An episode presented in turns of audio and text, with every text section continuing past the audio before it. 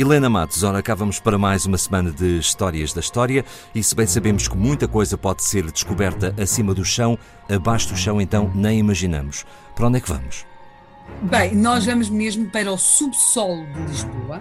Nós estamos em julho de 1960 e vamos fazer companhia aos homens que então trabalhavam nas obras do metropolitano para fazer aquela que nós hoje conhecemos como estação do Rocio do metropolitano de Lisboa. É preciso ter em conta que meses antes, em dezembro de 59, o metropolitano tinha sido inaugurado, ele funcionava dos restauradores à rotunda e depois na rotunda podia escolher-se seguir ou para Entre Campos ou para Sete Rios.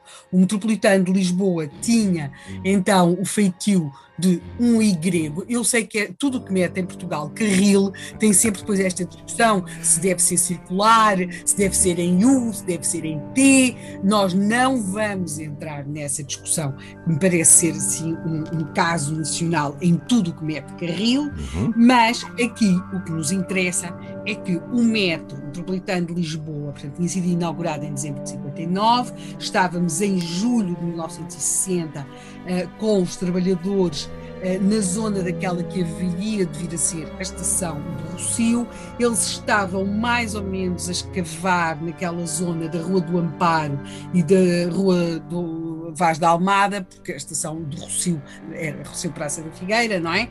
Uhum. Os homens estavam a trabalhar aí e quando estão a trabalhar uh, nessas escavações, digamos que a fazer aquelas aberturas em trincheira, porque no metropolitano, quando se pode, fazem-se as escavações a céu aberto, quando, quando não se pode, é que se tem mesmo de escavar debaixo de terra. Eles estavam a fazer, digamos que uma abertura, uma escavação em trincheiras nesta zona da, da Rua do Amparo, com a Rua Vaz da Almada, quando começam a encontrar vestígios de uma antiga construção.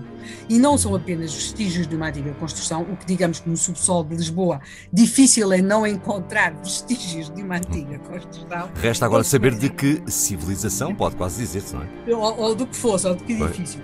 E começa a aparecer também muita peça dispersa, aquilo que nós hoje poderíamos designar como vasilhame, muito, muitas peças, e rapidamente, até porque este tipo de obras no centro de Lisboa uh, são invariavelmente acompanhadas por, por técnicos e por historiadores, percebe que se está diante de um achado que não é apenas uns escombros ali de qualquer coisa.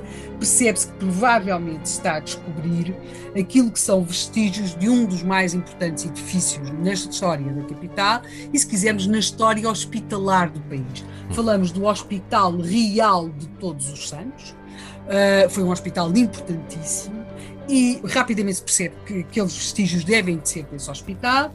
Oficialmente, que terá ficado arrasado durante o tremor de terra de 1755. Não, depois veremos que não foi bem assim, mas pronto.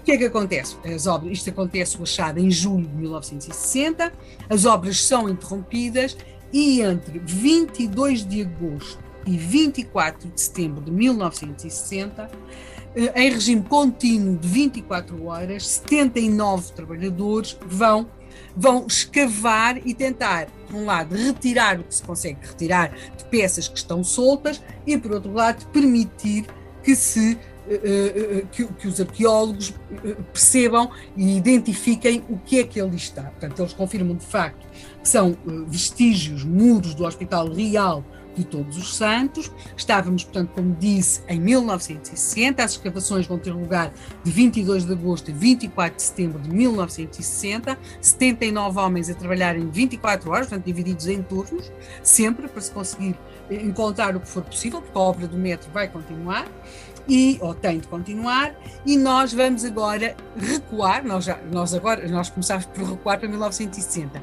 mas vamos recuar muito mais. Nós agora vamos para o dia 15 de maio de 1492, um dia em que nesta mesma zona de Lisboa há também uma grande azáfama, há também quem cava, há também quem movimenta terras, há também muita gente naquela zona e há um homem que lança moedas de ouro para o chão, para aquela zona onde está a ser construído um alicerce. Esse homem é o rei Dom João II e é o dia em que começa oficialmente a obra do grande Hospital Real de Todos os Santos, que nos vai fazer companhia durante esta semana.